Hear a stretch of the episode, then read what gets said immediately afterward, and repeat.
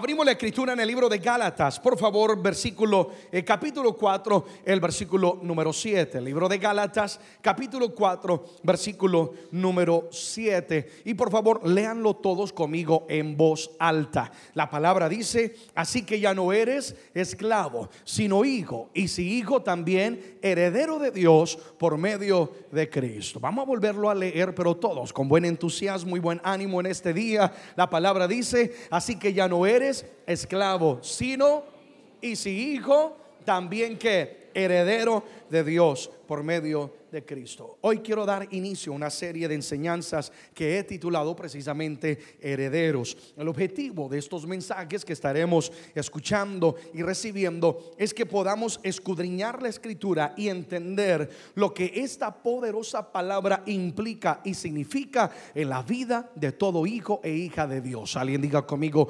herederos. Sonríe a alguien tan guapo como tú en esta mañana y dile tú eres un heredero. Dile eres un heredero.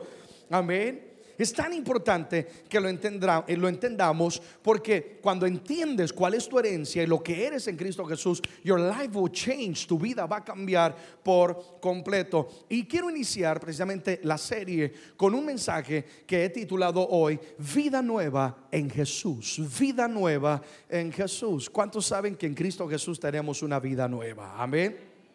Galatas 4:7 decía, ya no eres esclavo sino que tú eres hijo y si hijo también eres heredero de Dios por medio de quién, amados, por medio de Cristo. La vida nueva la recibimos gracias a quién, alguien diga conmigo, a Jesucristo.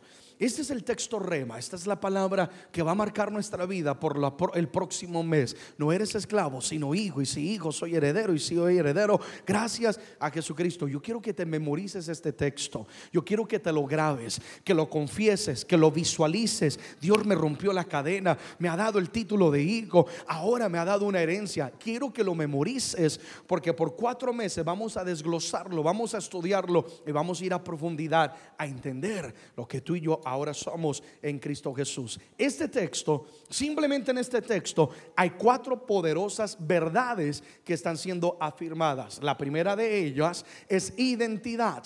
El texto decía, así que ya no eres. Y voy a hablar hoy de la identidad. La segunda verdad que afirma es libertad. Alguien diga conmigo libertad. Dice, no somos esclavos, sino que somos que libres. Alguien diga conmigo, somos libres. La tercera verdad que afirma el texto es la verdad de la paternidad. Dice que no somos huérfanos, sino que somos que hijos. ¿Quién es nuestro Padre, amados? Dios, Jehová, el Todopoderoso. La cuarta verdad habla de qué? Posesión, porque dice que ahora somos que herederos de Dios. Cuatro verdades supremamente importantes. Pero el texto concluye diciendo que todo esto es gracias a Jesucristo. Pues la última parte dice, por medio de quién, amados, por medio de Cristo. ¿A quién debemos todo lo que estamos hablando el día de hoy? Alguien diga conmigo, a Jesucristo. Me acompañan por favor a Colosenses capítulo 2, verso 14 al 15. Te animo, toma notas, abre ahí tu Biblia. Vamos a aprender escritura en esta hermosa mañana. Colosenses 2, 14 al 15 dice, anulando el acta de los decretos que estaba en contra nuestras, no, eh, eh, contra nosotros, que nos era contraria, quitándola de en medio y clavándola en la cruz. Es decir, había un decreto de muerte y de maldición que estaba en medio entre Dios y el ser humano, entre el cielo y la tierra, pero Cristo Jesús la anuló. Alguien da gracias a Dios por ello. Versículo 15, todos en voz alta. Y despojando a los principados y a las potestades que hizo, los exhibió públicamente, triunfando sobre ellos en la cruz. Todo lo debemos a Jesucristo. La muerte de nuestro Señor Jesucristo, la crucifixión, muerte y resurrección de Jesucristo, no fue un simple acto, no es una simple historia o cuento de hadas, es poder que transforma la vida de todo aquel que pone su fe en el Señor Jesucristo. La muerte o la crucifixión de Jesús en la cruz del Calvario fue literalmente una batalla entre el cielo y el infierno. Allí en la cruz del Calvario se estaba librando el futuro de cada uno de nosotros. La palabra enseña que Jesús se despoca de su trono. Él es Dios, Él es el creador del universo. Pero dice en Filipenses que Él no le importó, no se aferró a ser Dios, sino que por amor a nosotros se despojó, se vistió de humanidad y Él vino a llevar nuestro pecado. He ahí la buena noticia del Evangelio. Jesús vino a tomar nuestro lugar, pues la cruz era para nosotros. La palabra dice que la paga del pecado es muerte. Es que, amados, muerte. Esa es la ley divina. Quien peca tiene que morir. Pero la buena noticia del Evangelio es que Cristo Jesús, Él tomó mi pecado en la cruz, la maldición en la cruz, y Él anuló toda obra infernal que me impedía poder tener paternidad, posesión, comunión con el Dios eterno. Alguien dice amén a eso. El poder que el enemigo y la muerte tenía sobre nosotros fue derrotado en la cruz del Calvario. Jesús no tenía por qué hacerlo, pero una vez más, porque Él nos amaba. Otro texto dice que Él guardó silencio por causa del gozo puesto frente a Él. Y cuando tú estudias cuál era el gozo, es que ¿quién se va a gozar en una crucifixión? ¿Quién va a morir diciendo lo hago con gusto? Y al contrario, Padre, perdónalo, no sabe que lo hace. ¿Cuál era el gozo? ¿Y sabe cuál era el gozo? La imagen, el nombre de cada uno de nosotros. Jesús ya lo estaba viendo. Jesús ya veía a Erickson, Jesús ya veía a Roberto, Margarita, como te llames. Por eso fue que Él voluntariamente dio su vida. Es más, Jesús dijo, a mí nadie me quita la vida, yo soy Dios, sino que al contrario, yo la doy por amor a cada uno de nosotros. Alguien da gracias a Dios por eso. Es por eso que Jesucristo es el motivo de nuestra adoración. Es por eso que Jesucristo es el ancla de nuestra fe inconmovible y es por eso que Él es el Rey Supremo a quien todos debemos servir. Filipenses 2 del 8 al 9. Es que tenemos que entender quién es Jesús, el Mesías, nuestro Salvador. Dice, y estando en la condición de hombre, se humilló a sí mismo, haciéndose obediente hasta la muerte, y no cualquier muerte, sino la muerte de cruz. Él fue obediente. Por lo cual Dios también le exaltó hasta lo sumo y le dio un nombre que es sobre qué? Todo nombre. Para que en el nombre de Jesús, vamos, nómbralo, en el nombre de Jesús se doble toda rodilla de lo que está en los cielos y en la tierra y debajo que cuando el nombre de Jesús es proclamado, cuando el nombre de Jesús es declarado, los ángeles adoran, la tierra se rinde y las potestades infernales tienen que salir huyendo, porque Jesús le ha sido por el Padre dado la autoridad suprema. Dice, y toda lengua confiesa el versículo 11 que Jesucristo, que es el Señor. Alguien diga conmigo, Jesucristo es el Señor. Dice, para gloria de Dios Padre. ¿Cuántos pueden genuinamente confesar, Él es el Señor de mi vida? Amén.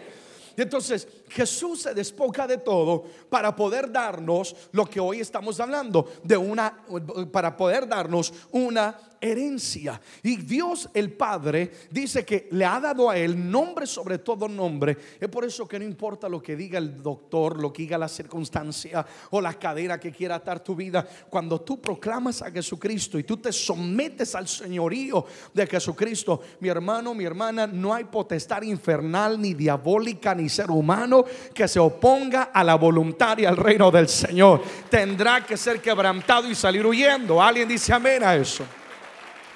Me fascina, verso 11.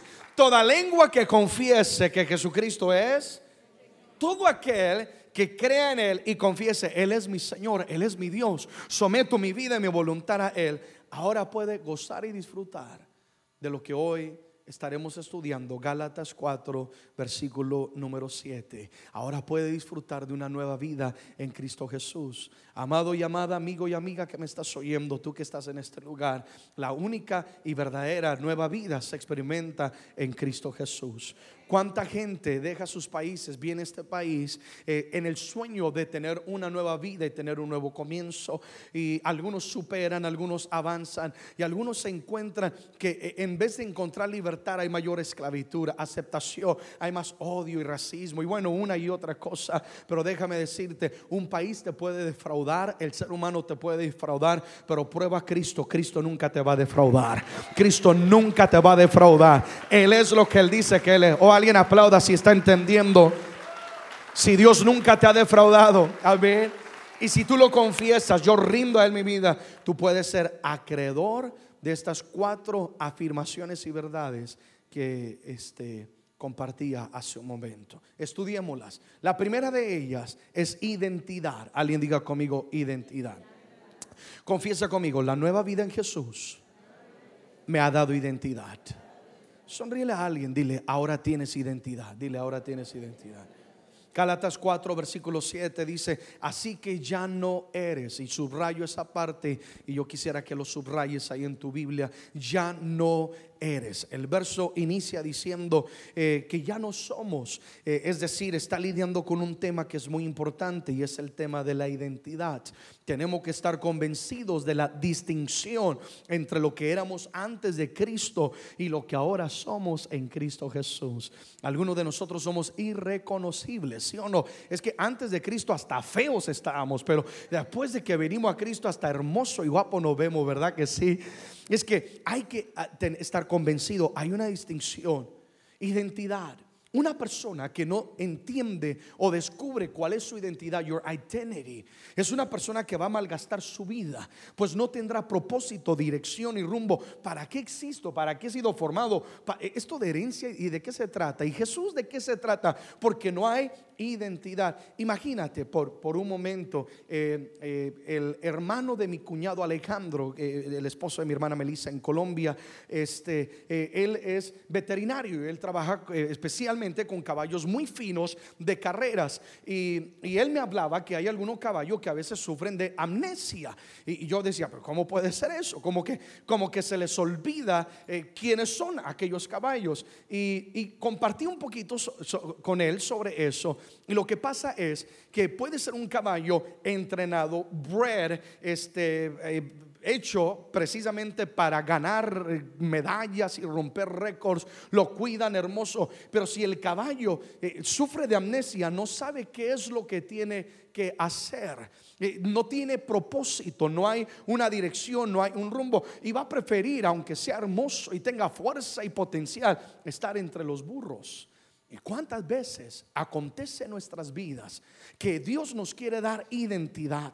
Que el Señor nos dice, oye, te he santificado, te he cambiado, te, te, quité la vestidura del pecado, rompí cadenas en tu vida y te doy identidad. Te estoy diciendo que eres heredero. Y la iglesia de Jesucristo todavía no ha entendido cuál es su identidad. El enemigo precisamente, amado y amada, quiere que ignoremos cuál es nuestra identidad. Oye, el enemigo no está preocupado por los cristianos que ignoran o desconocen su identidad. Eso siempre van a estar quejándose, siempre van a murmurar, siempre van a decir es que soy pequeño, es que yo no puedo, yo no voy a prosperar, yo soy nadie, no voy a... El enemigo ni los toca a ellos, pero el enemigo tiembla ante un creyente que entiende, ya no soy esclavo, sino soy hijo y heredero de Dios y entiende cuál es su herencia y cuál es su identidad.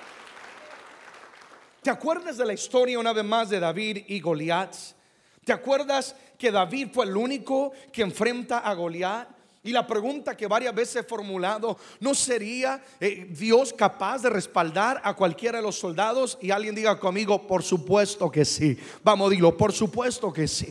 Dios podría haber vencido al gigante, no con David, con cualquiera aún el que brillaba las chapas de, los soldados o limpiaba las armas, Dios podría haberlo respaldado. Pero ¿cuál era el problema? Habían perdido la identidad 40 días. Goliat, Satanás mismo, les había robado y despojado de la identidad. Ten cuidado de lo que oyes, ten cuidado de lo que estás viendo, ten cuidado de quienes te rodea, porque a veces pueden ser embajadores de parte del enemigo para robarte de tu identidad. Y cuando llega el momento de actuar en autoridad, tú dices, no puedo, no tengo autoridad. Pero David viene al campo de batalla y David sabía cuál era su identidad. David sabía, yo vengo contra ti en el nombre de Jehová de los ejércitos. Tú vas a caer a mis pies. He had identity.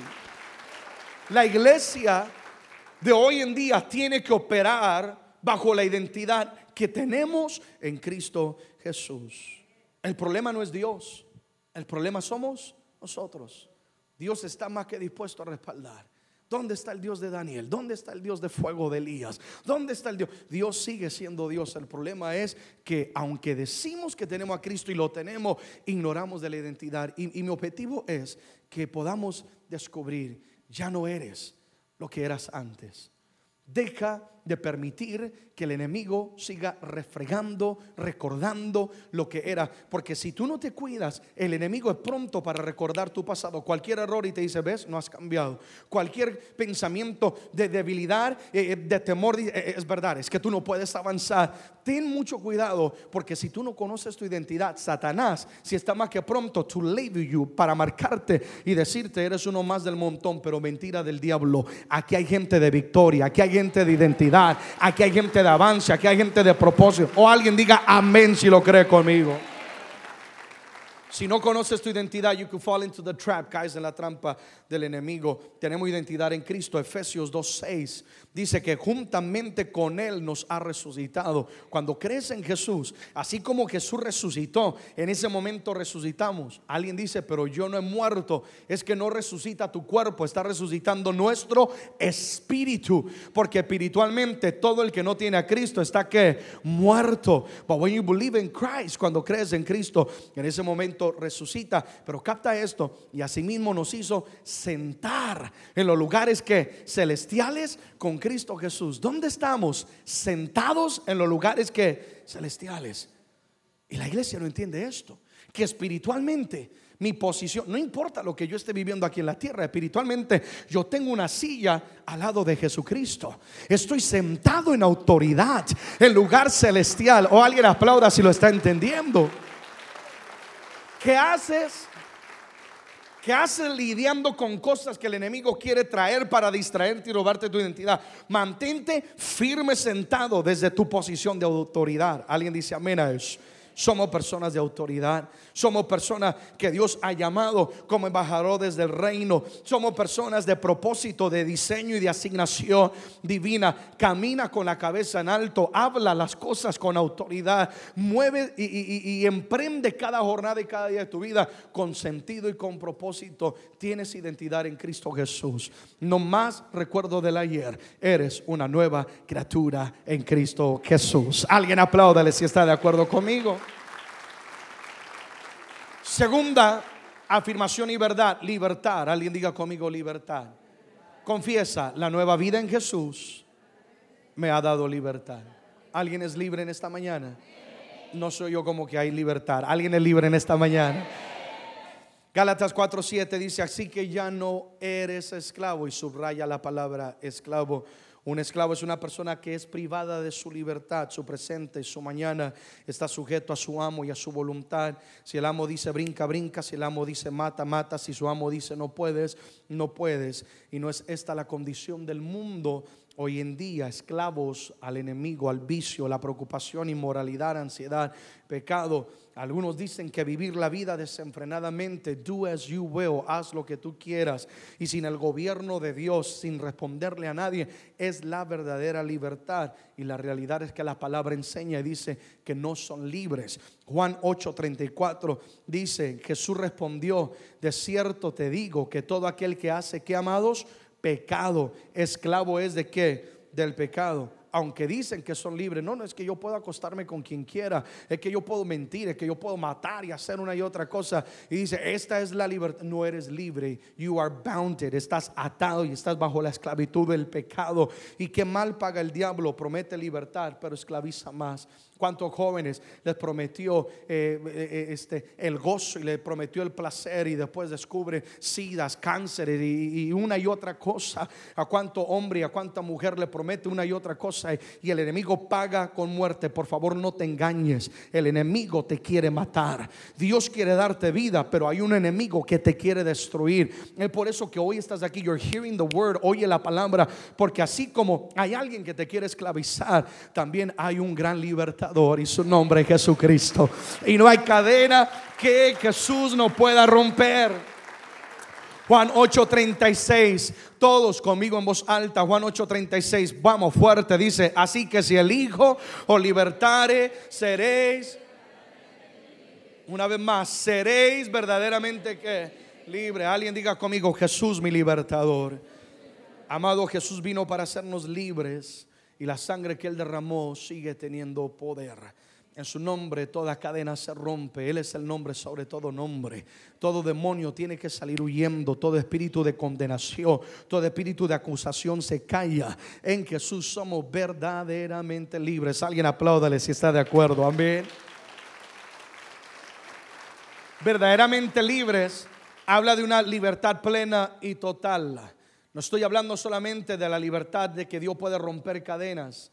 Hay alguien que me oye, quizás estás plagado por cadenas o atado, perdón, por cadenas de, de, opresión, de depresión, adicto a pastillas, a, inmoralidad, a pornografía. Yo, yo no sé, te presento el libertador. Hay una salida y esa salida no es el suicidio. No sé ni por qué estoy diciendo esto. Esa salida no es el hombre. Esa salida no es una aventura más. Esa salida se llama Jesucristo. Él ya proveyó el camino y Él sigue teniendo el poder de romper cadenas. Gálatas capítulo 3, verso 13 dice, Cristo nos redimió de la maldición de la ley, hecho por nosotros que maldición. ¿Qué llevó Jesús en la cruz del Calvario? Alguien diga conmigo la maldición. Dice, porque escrito está, maldito es todo el que es colgado en un madero o en una cruz.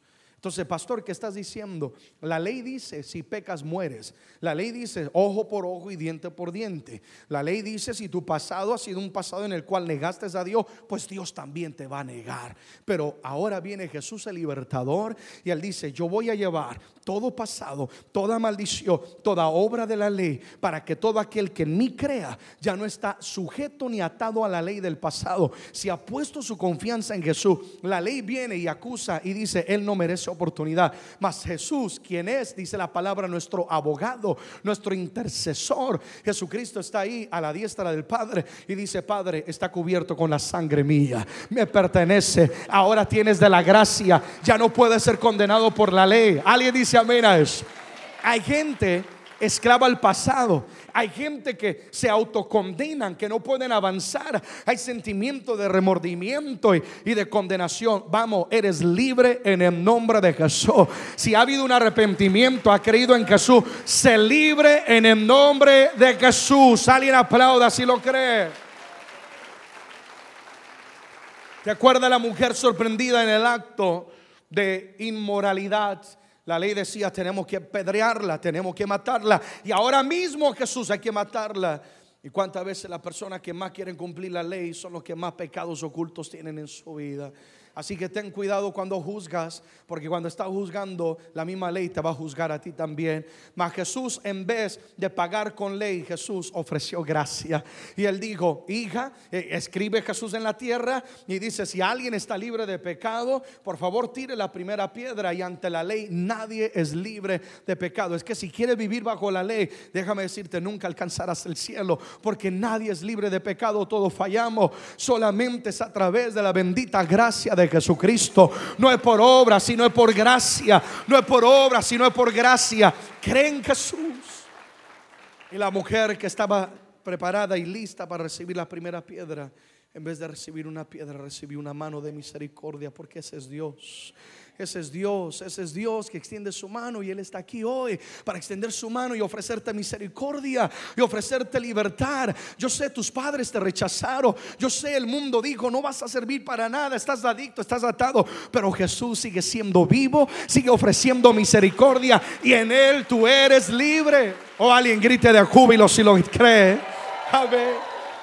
Número tres, número tres, la tercera eh, eh, verdad que afirma es paternidad. Digan conmigo, la nueva vida en Jesús me ofrece paternidad.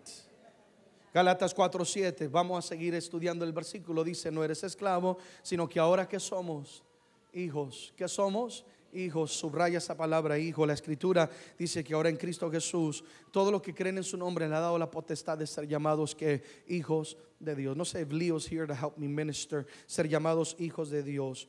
La realidad es que en el mundo espiritual, capta esto, es importante, en el mundo espiritual no hay huérfanos. Te voy a, voy a sacudir tu verdad en este momento. En el mundo espiritual no hay huérfanos. O somos hijos de Dios o somos hijos del enemigo. Juan 8, 42 y 44 dice, Jesús entonces les dijo, si vuestro Padre fuese Dios, ciertamente me amarías, porque yo de Dios he salido y he venido. pues no he venido de mí mismo, sino que Él me envió. Vosotros sois de vuestro padre el diablo y los deseos de vuestro padre queréis hacer. Él ha sido homicida desde el principio y no ha permanecido en la verdad porque no hay verdad en él. Cuando habla en mentira, de lo suyo habla porque mentiroso y dice que este padre diabólico, Satanás, es padre de qué? De mentira. Qué gran verdad está exponiendo Jesucristo. Jesús está en un encuentro con los fariseos que por sus obras decían que eran hijos de Dios, pero Jesús conocía el corazón. Y Jesús le dice, no te engañes, en el reino espiritual no hay huérfanos. Si no eres hijo del Padre, entonces eres hijo del diablo o hijo del enemigo. Es lo que Jesús está explicando. ¿Y cómo lo vamos a saber? Dice, pues las obras de vuestro Padre es lo que tú quieres hacer. Porque un hijo va a hacer exactamente lo que hace su Padre. Cuán importante es que entendamos esto, amada iglesia. Jesús está actuando eh, y les está diciendo, oye, tus obras y tu manera de proceder es la evidencia. Tú no le perteneces al Padre Celestial. Tú perteneces al enemigo. No es así como vive el mundo hoy en día, haciendo lo que el padre de ellos, quien es Satanás, les dice que haga. La voluntad, esclavo. La gente ni lo sabe. La gente no lo sabe. Pero viviendo bajo la esclavitud. ¿Y qué mal paga el diablo? Con muerte y destrucción. Pero la palabra dice que al creer en Jesús, ahora venimos a ser parte de la gran familia de Dios. Y ahora nosotros somos llamados hijos de Dios. Ahora pertenecemos al Padre Celestial. Romanos capítulo 8, verso 15. Dice, pues no habéis recibido el espíritu de esclavitud para estar otra vez en temor. Digan conmigo, soy libre. Ahora todos, lean lo último, dice, sino que habéis recibido el espíritu de qué? El espíritu de adopción por el cual clamamos que Abba Padre. ¿Sabe lo que la palabra Abba Padre significa? Abba eh, es una, una palabra eh, aramea que significa intimidad, relación y cercanía. Y simplemente significa, es un término cariñoso para decir papito, daddy, papito. Erickson, ¿qué estás diciendo? Que ahora como hijo de Dios podemos venir ante el Padre y decir, papito, Abba Padre, tener intimidad. ¿Qué no es eso lo que Dios ha querido desde el Génesis? Fuimos creados para tener intimidad con Dios. Amigo y amiga, Dios no es ajeno a tu dolor ni a tu necesidad. El Padre, Abba Padre, Él quiere tener comunión contigo. Él quiere que tú puedas sentir su caricia, su abrazo, sentir su amor. Si nunca has tenido una figura paterna o alguien que te diga te amo, oye hoy la voz de Abba Padre decirte, hijo, hija, yo te amo. Me perteneces, eres mi tesoro especial. Alguien diga conmigo, Abba Padre. Y tú puedes confiar en el Señor, que Dios nunca te va a dejar. Porque tener paternidad no es solamente tener intimidad. A mí me fascina cuando mi hijo ahora él me agarra y me da besos, me derrite, ah, me derrito yo. Y lo agarro. Llegué esta mañana, no, no dormí, simplemente tomé el primer vuelo, me vine para acá y tan pronto entré, ya estaban aquí ensayando. Y mi hijo, sus ojos se le alumbraron porque llegó papá. Me siento como Superman cuando llego a casa, ¿eh? Qué lindo recibimiento. Pero mi hijo ahora también, él confía plenamente en mí. Él, sabe que él no tiene necesidad de nada. Que papá va y suda la camiseta para que su hijo no le falte nada. Dios ya fue y sudó la camiseta en la cruz del Calvario. Para proveerte todo lo que tú necesitas. Todo lo que tú necesitas. Mateo 6:8. Mateo 6:8. Voy a leer la, última parte. Dice, porque vuestro Padre sabe de qué cosas tenéis necesidad antes de que vosotros le pidáis. Señor, yo necesito. Y Dios dice, yo ya sé, hijo. Tranquilo, güerito. Estoy en control. La necesidad y la adversidad no significa que Dios dejó de ser tu Padre. Es la perfecta oportunidad para descubrir quién es tu Padre. Cuando te sientes solo, te abandonaron, ahí tú vas a descubrir, mi Padre es fiel cuando perdiste el empleo y dices, ¿cómo voy a pagar la renta? Descansa, el Padre va a proveer. ¿Cómo? Yo no sé, pero Él es el Dios de la provisión. El Padre va a pelear por ti. Es que me hicieron injusticia, me quieren dañar, me quieren amargar. Descansa. ¿Quién dijo que estudia la batalla? Vamos, papá sigue teniendo músculos sobrenaturales y él puede vencer cualquier demonio, cualquier voz en tu contra. ¿Alguien ama al Padre en esta mañana? Digan conmigo, paternidad.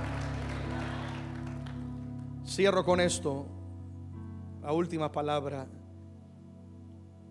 y la última verdad. Número cuatro, posesión. Digan conmigo, la nueva vida en Jesús me ha dado posesión. Gálatas 4:7 dice, también ahora somos heredero. Subraya la palabra heredero. ¿Qué somos? Heredero. La palabra enseña que somos copartícipes de la herencia misma de Jesucristo. En el libro de Génesis leemos que todo lo que Dios creó y formó lo entregó al hombre para que el hombre señoreara sobre ello. Es decir, le había dado una posesión. No posición, posesión. Era dueño. Génesis 1, 27 al 28 dice que Dios creó al, al, hombre a la imagen y a su semejanza, varón y hembra, porque Dios no hace excepción de personas. Amén. Y los bendijo Dios y les dijo fructificar y multiplicaos, llenar la tierra y sojuzgarla. Esa es la palabra, posesión, señorío. Señorear en los peces del mar, en las aves del cielo, en todas las bestias que se muevan. El hombre ejercía dominio sobre la creación. Pero por causa de la desobediencia, el hombre fue despojado de su posesión, de lo que tenía, de su señorío.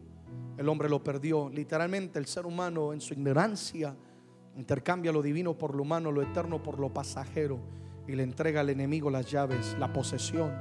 Y por eso es que el enemigo hoy en día ha hecho fiesta con la tierra y ha hecho fiesta con la familia. Pero hace más de dos mil años aparece Jesús en la escena y cuando Jesús viene a caminar sobre la tierra, Él viene para arrebatar lo que Satanás robó en el huerto del Edén y decirte, abre tus manos, aquí está tu herencia, es tuya. O oh, alguien aplauda si lo está entendiendo. Vamos, levanta tus manos así, levanta tus manos así. Jesús hoy te dice, lo que Satanás te robó, te he restituido. Jesús hoy te dice, lo que perdiste en el huerto del Edén, lo que el enemigo quiso robarte, tu casa, tu familia, tu salud, tu economía, ahora recibe tu herencia. Oh, alguien, dele libertad al Espíritu de Dios en esta mañana.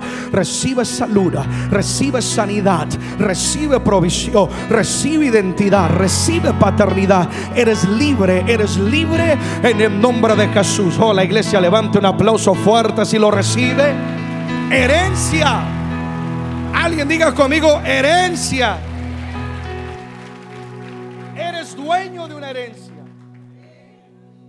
No dejes que nadie te menosprecie porque no tienes un título, no tienes esto y aquello. Que quien dijo que mi herencia es terrenal. Mi herencia está en los cielos. No te puedes perder los próximos domingos. Voy a desglosar lo que herencia representa. Y yo sé que te va a bendecir, te va a transformar y vas a comenzar a caminar bajo una autoridad que solo Jesús puede dar. Alguien diga conmigo en esta hermosa mañana, identidad, libertad, paternidad, posesión. Ponte en pie, por favor. Por medio de Cristo Jesús, Jesús, amado de mi vida, yo te adoro. Amado de mi vida, yo te exalto. Oh Jesús, te doy gracias por tu obediencia y tu obra redentora en la cruz. Es por ti, amado, es por ti, mi buen Señor, que hoy tengo identidad, que hoy puedo acercarme al trono de la gracia y decir, Abba Padre, papito, te amo.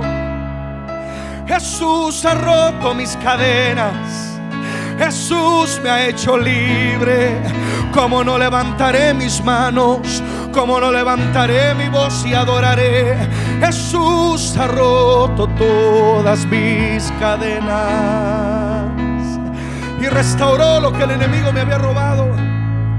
Lo que por años yo pensaba que había perdido me encontré con Jesús y Él sanó mi dignidad y Él sanó mi identidad y Él me rompió, Él rompió con toda cadena, me restauró la familia, me restauró la salud, me ha restaurado una vez más. Jesús, te adoro. Habrán adoradores agradecidos en esta mañana.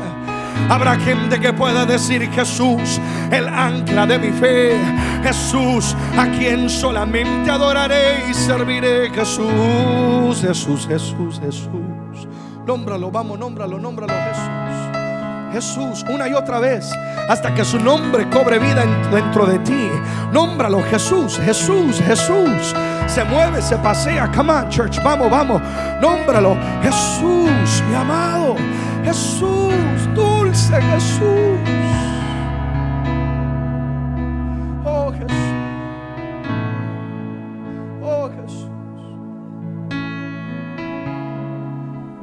Clavado en aquella cruz para darme una herencia. Oh Jesús, no tenías por qué hacerlo, pero me amaste desde la eternidad, Jesús.